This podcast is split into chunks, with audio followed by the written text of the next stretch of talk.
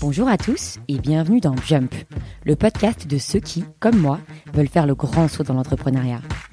Pour ceux qui ne le savent pas encore, je m'appelle Sarah Poucher et dans ce podcast, j'interviewe de jeunes entrepreneurs et je leur demande de me raconter comment ils se sont lancés et les étapes qui ont mené à leur succès.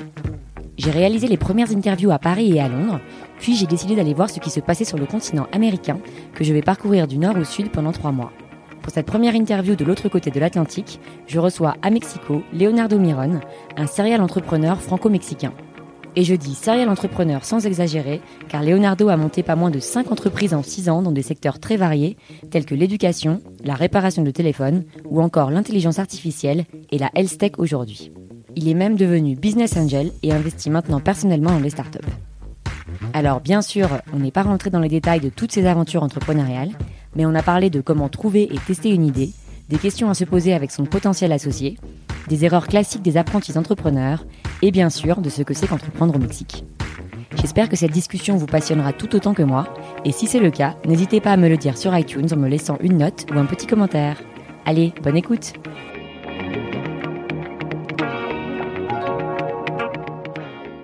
Bonjour Leonardo Bonjour, comment vas-tu? Mais ça va, merci. Bienvenue dans Jump Merci de m'a- m'accueillir. Avec plaisir. En général, je demande à mes, à mes invités comment ils sont devenus entrepreneurs. Toi, j'ai envie de te demander comment tu es devenu serial entrepreneur. Parce que si on regarde ton profil LinkedIn, depuis 2013, tu es cofondeur de pas moins de 5 entreprises. Euh, ça fait presque une entreprise par an. C'est c'est énorme. Est-ce que tu peux nous raconter euh, comment est-ce que tu t'es lancé dans l'entrepreneuriat et en entrepreneuriat au Mexique? Bien sûr.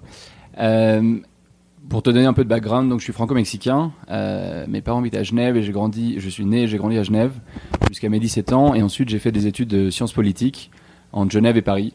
Euh, J'étais vachement intéressé par ce domaine et j'ai travaillé quelques années dans la, pour, la, pour le gouvernement mexicain auprès des Nations Unies. Et euh, je me suis dit pourquoi euh, ne pas faire des choses qui me passionnent vraiment. Euh, Nations Unies, enfin génial en droit de l'homme et euh, en désarmement nucléaire, mais éventuellement euh, il manquait le dernier pourcent de, de passion. Et à ce moment-là, je me suis dit ok, bah, je vais lancer mes propres projets, je vais me développer personnellement et professionnellement. Et quand je me suis posé cette question, j'avais le luxe du choix, euh, c'est-à-dire le choix du business et le choix du pays euh, ou de la région. Euh, et à ce moment-là, comme je n'avais jamais vraiment vécu au Mexique, mais que j'ai des origines mexicaines par mon père, je me suis dit pourquoi ne pas m'installer au Mexique pendant euh, quelques années, lancer un projet et ensuite on verra euh, comment ça se passe. Et donc à ce moment-là, c'était il y a six ans et quelques, six ans et demi, je décide de m'installer au Mexique avec une idée en tête de faire une copie, un copycat d'Uber. Ah oui, rien que ça. Euh, je me suis dit, ah, ça serait génial, etc. Rapidement, je me suis rendu compte que je n'étais pas encore très qualifié d'un point de vue tech et business pour, euh, pour euh, entreprendre ce, ce projet. Parce que Uber était pas encore installé au Mexique? Euh, non, il, bah, il commençait à enfin, être reconnu et je crois qu'ils venaient de faire leur lancement en, en Europe, un truc comme ça. Mais, euh, mais voilà, enfin, la- la- le, le LATAM était encore, un, un- encore tout- complètement ouvert. Mais voilà, le temps d'apprendre comment lever des fonds, créer un produit digital, euh, recruter des équipes, etc. Euh, malheureusement, j'étais un, peu trop lent et donc du coup, euh, j'ai euh, renoncé à cette idée. Néanmoins, euh, par cette initiative, j'ai commencé à rencontrer des personnes du, de l'écosystème mexicain qui m'ont énormément appris et qui m'ont pris un peu sous, le, sous leur aile parce qu'il y a encore six ans, il y avait très peu de fonds de VC, très peu d'entrepreneurs tech de, de qualité. Et donc du coup, j'étais un peu le, le- le plus jeune aussi, et donc du coup, j'ai enfin une super expérience et j'ai été vachement bien accueilli. Euh, et euh, à partir de là, bah, j'ai commencé à, à faire mes projets petit à petit, euh, à travailler sur des modèles éventuellement moins compétitifs, le premier, en tout cas, enfin, euh, moins high growth, euh, mais, euh, mais super intéressant. Et donc j'ai commencé mon, pro- en fait mon premier vrai projet, c'était une fondation d'impact social à travers de la musique. On a organisé des concerts assez sympas, mais bon c'était non for profit, mais super expérience.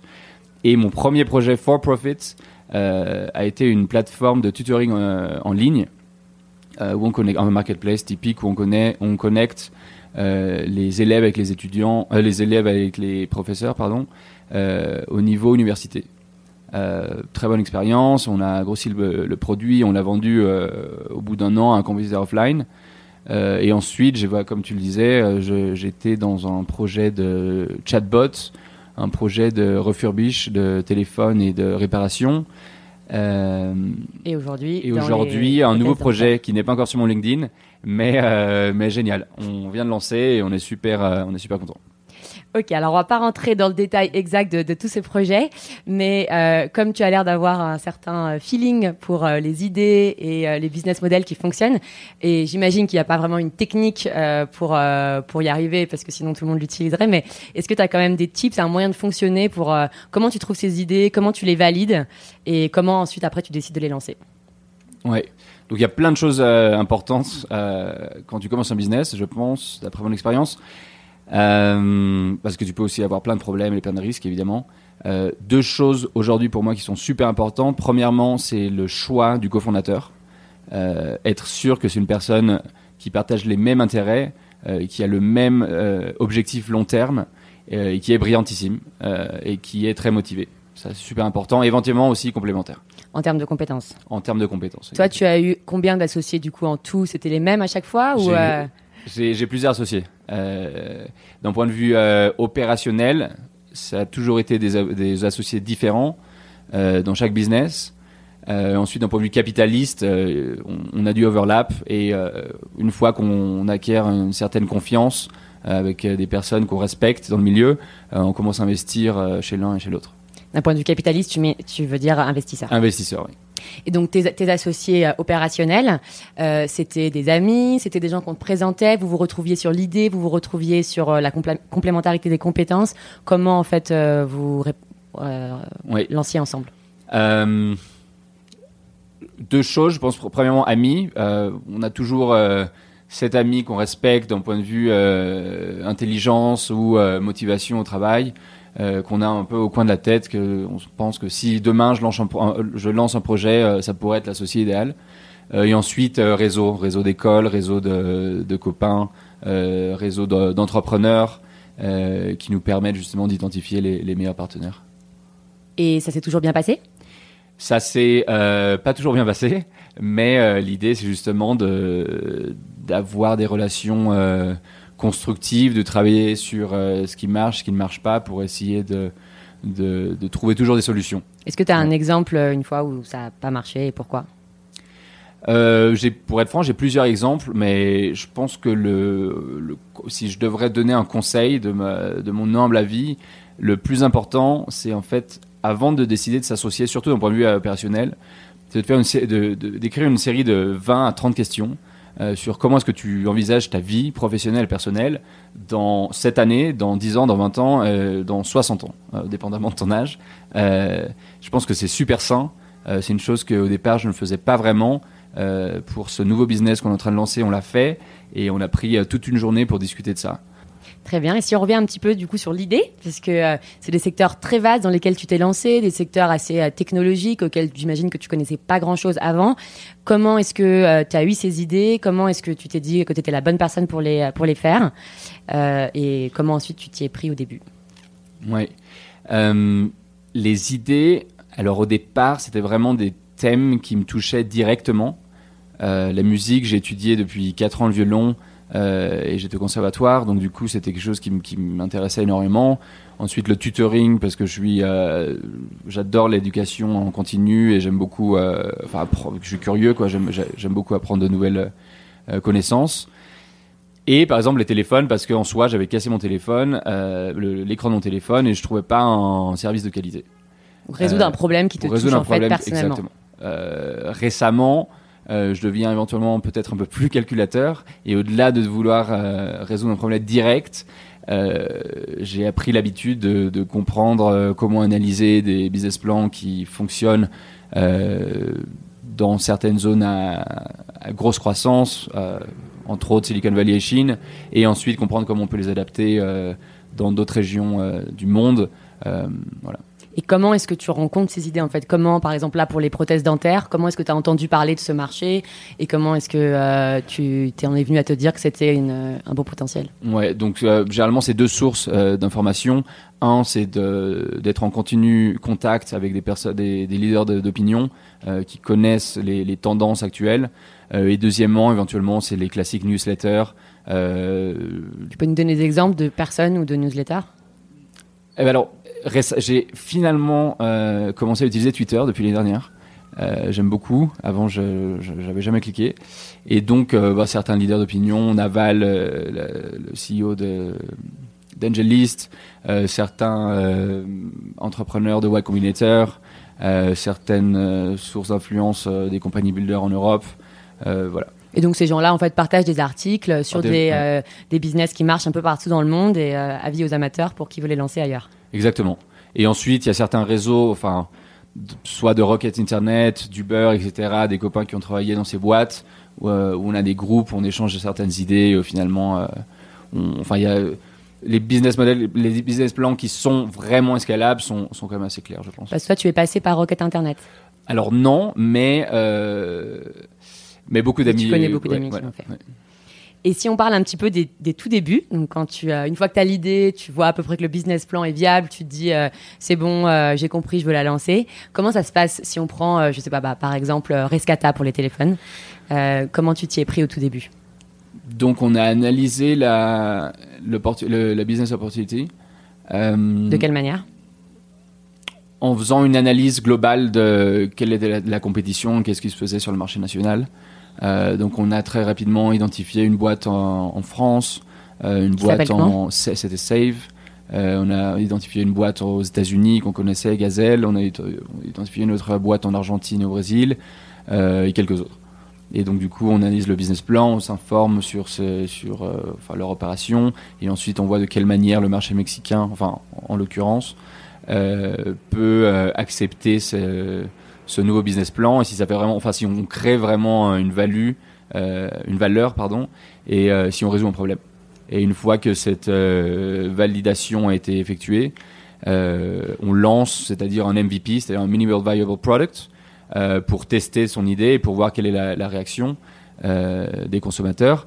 Et surtout, ce qui est très important, c'est de euh, développer tes unit economics, c'est-à-dire ta structure de coût, ton profit, pour comprendre si vraiment ça vaut la peine de, de, lancer cette boîte et de lever de l'argent pour, pour grossir cette idée, ou soit, euh, il n'y a pas de, il a pas de valeur.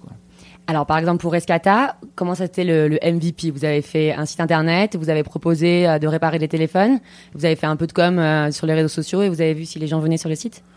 On a fait un petit peu de com sur, avec un landing page, mais principalement c'était une île euh, offline euh, dans un centre commercial. Une, île, une, une île, ah. c'est-à-dire un, stand. Dans un centre commercial. Euh, il y avait beaucoup de flux de personnes pour voir si justement cette personne, enfin si on leur résout, si on résout un problème. Résout un problème. Et, et, les personnes étaient, enfin le premier jour on a, on a une vente. Je me souviens que euh, on est resté jusqu'à 8 heures du soir pour avoir notre première vente et le client arrivait à 7h50 et euh, on était, on était soulagés. Et ensuite, le deuxième, troisième jour, etc., ils ont commencé à devenir, euh, c'est un bouche à oreille. Donc vous aviez quelqu'un sur le stand en fait qui réparait le téléphone sur place? Exactement. Un réparateur et mon associé et moi. Et donc à partir de là, vous avez vu qu'il y avait une demande, et donc là, vous avez commencé à lancer euh, le site, euh, Exactement. communication, et à commencer à investir, Et, tout en étant très présent dans l'opération et en, discutant avec nos utilisateurs pour être sûr que pour, pour être sûr qu'on leur donnait un bon service et, pour créer une valeur ajoutée. Est-ce que tu peux nous raconter au Lagus ou euh, aujourd'hui Moons les, les, les, appareils dentaires, les débuts aussi, comment ça se passe entre pour valider l'idée et ensuite se lancer? Faisons directement Moons. Euh, donc les débuts, ce début était assez intéressant. Euh, donc mon associé, un ami que je connais depuis 6 ans, euh, qui lui a travaillé chez Rocket Internet en tant qu'exécutif pour de nombreuses boîtes. et il, il, me contacte l'année dernière avec une idée de, business qu'il avait analysée entre énormément d'idées. Euh, il me le pitch, il m'envoie la présentation. J'aime l'idée et à ce moment-là, euh, il me propose de m'associer avec lui. Euh, donc et- pour, pour les auditeurs, juste pour résumer, donc ce sont en fait des, des gouttières dentaires. Et tu m'expliquais qu'avant, il y avait une grosse entreprise américaine qui avait un brevet là-dessus et qu'en fait le brevet est tombé dans le domaine public. Et donc là, ça y est, en fait, tout le monde peut se lancer sur ce secteur avec des coûts un peu plus avantageux pour le consommateur, n'est-ce pas? Exactement. Et c'est une alternative aux, aux bacs dentaires euh, qui sont euh, très arriérés, métalliques, enfin pas du tout euh, agréables, alors que ce- cette technologie est complètement invisible et euh, super pratique et beaucoup moins. Euh, ça- ça- on dirait un peu le, le produit miracle, mais en l'occurrence c'est le cas. Donc ils te contactent avec ce projet, ça te plaît? Et ça me plaît. Et, euh, et donc on commence à tester le coût d'acquisition euh, sur Internet Comment en utilisant un landing page. Et euh, en utilisant euh, Google. Comme c'est le, le bas du funnel, on capture vraiment l'intention de l'utilisateur, Bas du funnel, c'est-à-dire euh, le bas de la pyramide des- de captation de l'utilisateur. D'accord. Ouais. Mhm. Et à ce moment-là, donc on, on teste le landing page et le, le coût d'acquisition dans différents pays, en Europe, en Amérique latine, etc. Donc, et si tu peux expliquer juste dans deux mots comment tu Pardon. fais, tu crées une landing page, donc une- en fait une page internet à- où tu, tu postes un lien quelque part, les gens euh, cliquent et s'inscrivent ensuite? Exactement, exactement.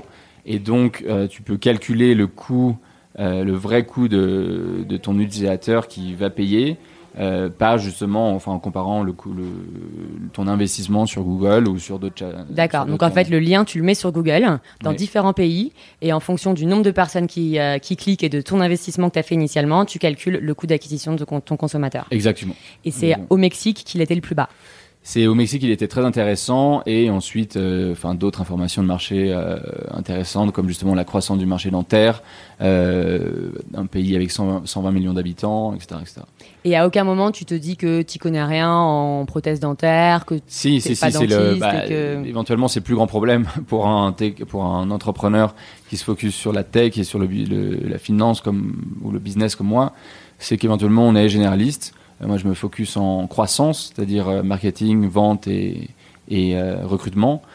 Mais ensuite, euh, bah, je suis pas forcément expert, à part en musique peut-être.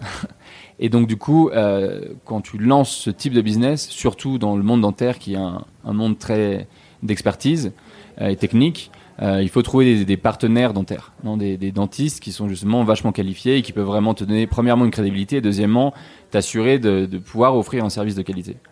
Et donc c'est ce qu'on a fait. Euh, on, a, on a rencontré des dentistes euh, mexicains euh, qui ont une réputation assez incroyable au Mexique et, et en Amérique latine, donc comment, là, comment t'as fait pour les rencontrer euh, euh, bah, auprès d'un investisseur euh, Qui avait déjà investi dans tes déjà, ouais, précédentes boîtes qui avait déjà investi dans des, des boîtes précédentes, qui me fait énormément confiance. Euh, et quand je lui ai annoncé, quand je lui ai parlé de, parlé de cette idée, il m'a dit tu devrais rencontrer cette personne. On les a rencontrés. Euh, il était ravi de nous rencontrer parce que justement, il connaissait ce business euh, model. Néanmoins, c'est des dentistes qui sont euh, concentrés sur l'opération de leur clinique et de leurs patients, mais pas forcément sur, euh, enfin, sur croître euh, ce type de boîte. Et donc du coup, voilà, on a, on a réussi à, on a, on a convenu un accord, ce qui nous a permis d'acquérir d'acquérir leur laboratoire dentaire et euh, ensuite euh, de les inviter en tant qu'investisseurs. Et aujourd'hui, on travaille euh, de très près de, avec eux pour être sûr que notre produit est de qualité et que les patients sont, sont contents. Donc vous les avez fait rentrer dans votre, dans votre entreprise et comme ça vous avez des experts qui Exactement. vous permettent en fait d'avoir euh, cette compétence là en plus. Donc vous avez pas de problème pour créer le produit parce qu'en fait le produit eux ils l'ont déjà. Et ensuite maintenant votre unique souci c'est comment vous prenez le marché et donc comment donc là c'est d'un point de vue commercial et marketing euh, vous vous lancez dans une grande campagne si j'ai bien compris. Exactement.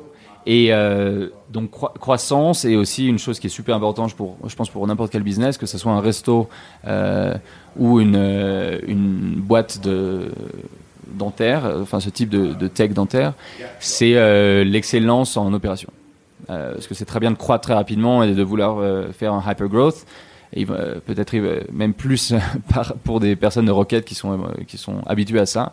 Mais le, le- au final, le plus important, c'est la satisfaction des, des consommateurs ou des patients et d'être sûr que tous les process soient très bien implémentés et soient scalable, donc qui, qui puissent Monter en échelle.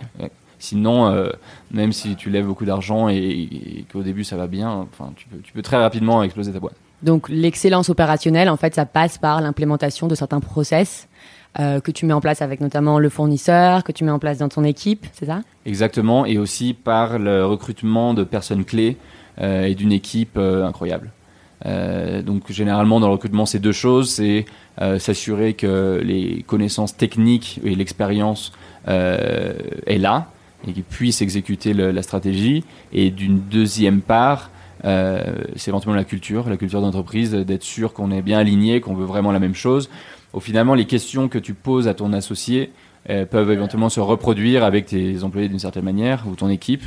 Euh, et être sûr qu'on est vraiment à, 200% et qu'on travaille tous dans la même direction. Si on parle un petit peu des erreurs du des débutants, euh, puisque tu as lancé beaucoup de boîtes qui ont, j'ai l'impression, toutes marché, mais j'imagine que tu as quand même fait euh, quelques erreurs. Non, non pas, clairement pas toutes marché. Euh, alors, au-delà de, du choix de l'associé, qui est effectivement euh, un, un, premier, une première erreur à ne pas faire.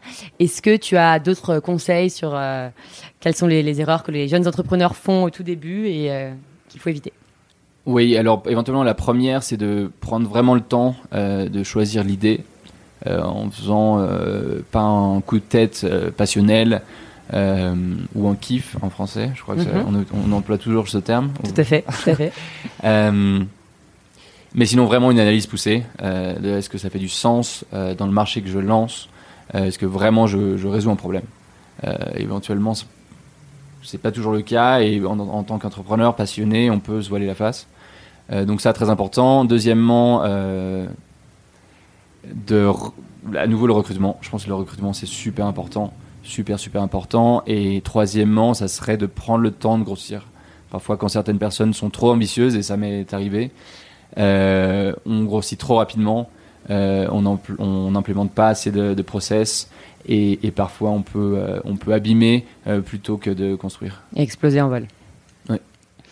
D'un point de vue financement, puisque j'imagine tu as, tu as mentionné des investisseurs et tu as dit que tu, tu, avais du coup levé des fonds plusieurs fois pour tes, pour tes projets. Comment ça se passe pour trouver des investisseurs au Mexique? Et est-ce que qu'est-ce qui est différent par rapport à l'Europe? Est-ce que est-ce que c'est facile? Est-ce que c'est compliqué? Alors, je... le comparatif sera difficile parce que je n'ai jamais créé une boîte en Europe. J'ai néanmoins certains investisseurs européens ou américains, euh, entre autres. Euh, je pense que pour les premières expériences, il faut vraiment aller au. enfin, on n'a pas besoin de, créer cinq boîtes. Hein. On veut aussi créer simplement une boîte, rester là-dedans, la grossir et que ça soit génial. Euh, je pense pas du tout que c'est le nombre, sinon c'est plutôt la qualité. Euh, mais euh, je pense qu'au départ, c'est important, enfin c'est important, en tout cas c'est plus facile de lever des fonds avec des personnes proches euh, qui ont confiance en, en toi. Et tu n'as pas peur ensuite de te brouiller avec? Il faut faire attention. Euh, il faut faire attention. Je pense que si tu crées les, les règles dès le départ, enfin ça va aller.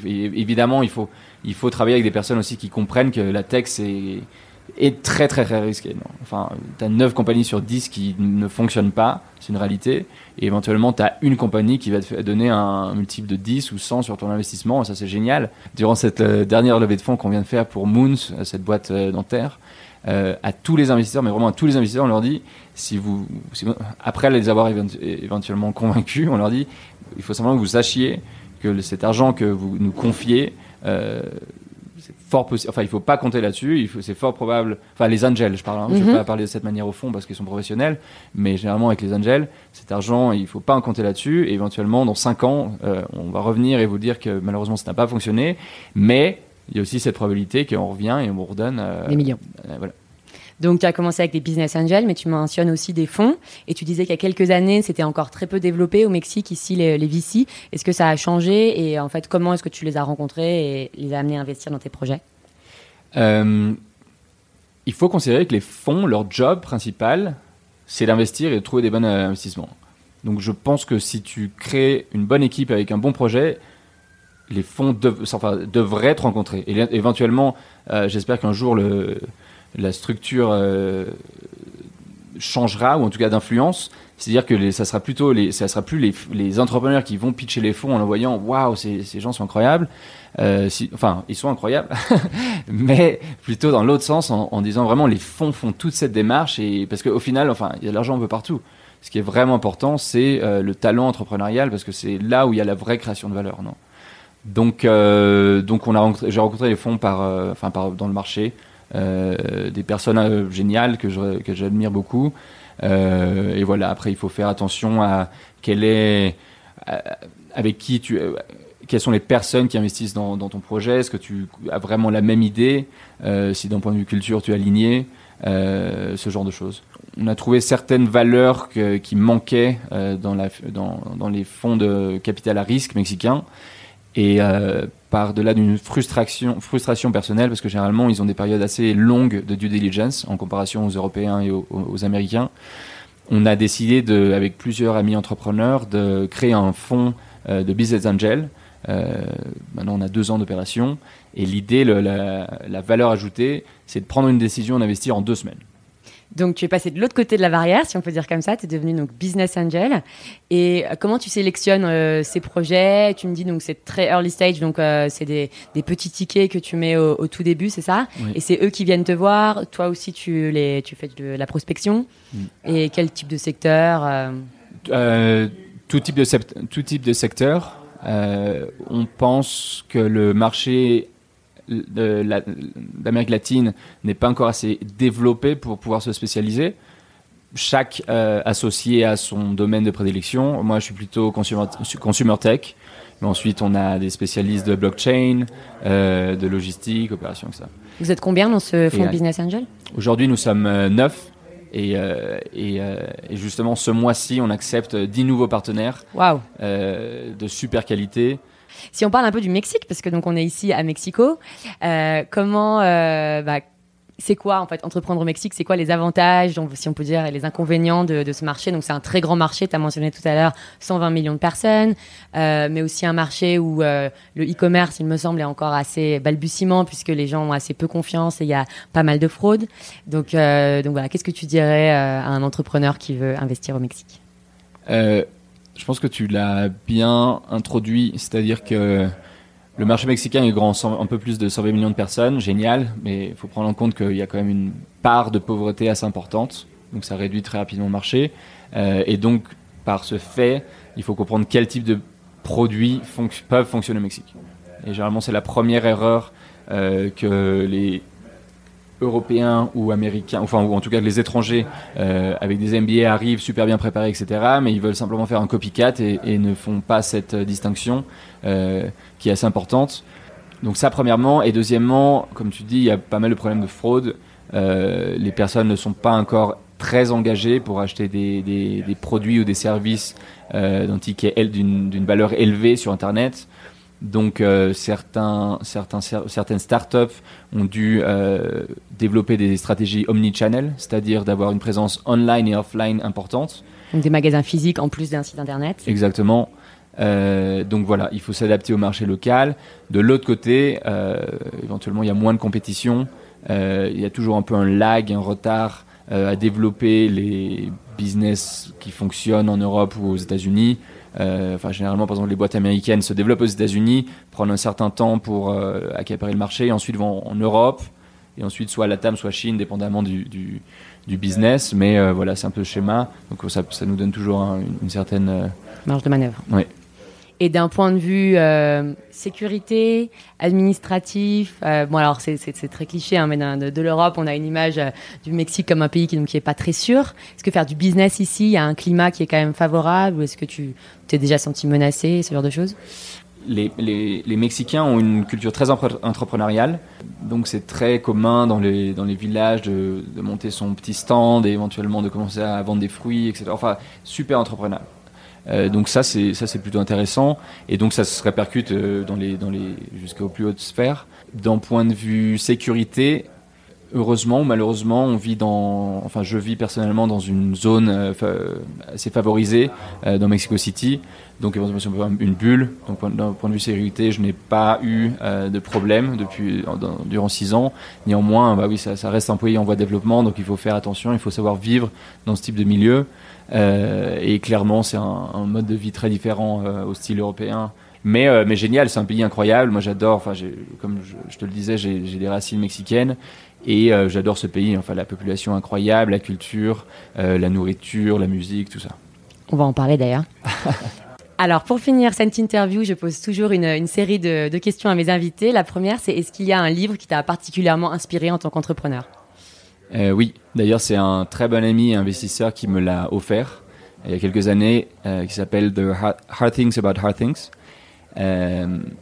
et ouais, ça m'a beaucoup marqué parce que Là, on a parlé beaucoup de, de choses qui sont euh, passées et certains succès, ou enfin grands ou, ou, ou, plus, relatifs. Mais, euh, mais finalement, la carrière d'un entrepreneur, c'est des échecs. C'est que des échecs et c'est des comment comment tu réagis, comment tu rebondis, comment tu euh, survis parfois. et donc euh, et donc c'était super intéressant parce que ça parle justement de cet entrepreneur qui est devenu investisseur brillantissime et reconnu euh, dans le monde entier. Euh, et il parle de, bah, de, de, de, ses échecs ou, de, ou, des, ou des, épreuves qu'il a dû surmonter. Ensuite, est-ce que tu as une idée de boîte pour moi? Euh, Très bonne question. Je pense qu'il y a deux types de business. Euh, on se connaît pas encore assez en fait pour connaître ta personnalité. Pour, nos auditeurs, euh, donc on s'est rencontrés il y a à peu près 30 minutes. Il y a deux types de business. Soit un business qui est précurseur et que tu vas prendre pas mal d'années pour vraiment lancer, mais ensuite qui va peut-être être incroyable et contrarian. Euh, soit un business qui fonctionne déjà éventuellement en Chine et aux États-Unis et le, le répliquer. Euh, aujourd'hui, je sais que c'est vachement à la mode les compléments alimentaires, les vitamines, le CBD. Euh, personnellement, j'aime bien. récemment, j'ai commencé à utiliser du CBD et, euh, le CBD, c'est cette molécule qui est dérivée du cannabis, n'est-ce pas? Exactement, voilà. Et euh, donc le THC te fait un high, alors que le CBD te, te, relâche et a des attributs assez intéressants pour les muscles, pour la relaxation, etc. Et, euh, et voilà, dans le rythme de vie que, que, que nous pouvons avoir en tant qu'entrepreneur, j'ai trouvé que c'était un, un, un complément assez intéressant. Et la dernière question, et du coup on enchaînera sur cette chanson, quelle est ta musique mexicaine préférée? Alors, euh, le groupe s'appelle euh, Bomba Stereo et euh, la chanson s'appelle Mar. J'espère que j'espère j'espère qu'ils sont mexicains. Selon moi, ils sont. Bon, c'est en espagnol. les auditeurs ne nous en voudront pas. Super. On enchaîne donc sur Mar. Et merci beaucoup, Leonardo. Merci à toi.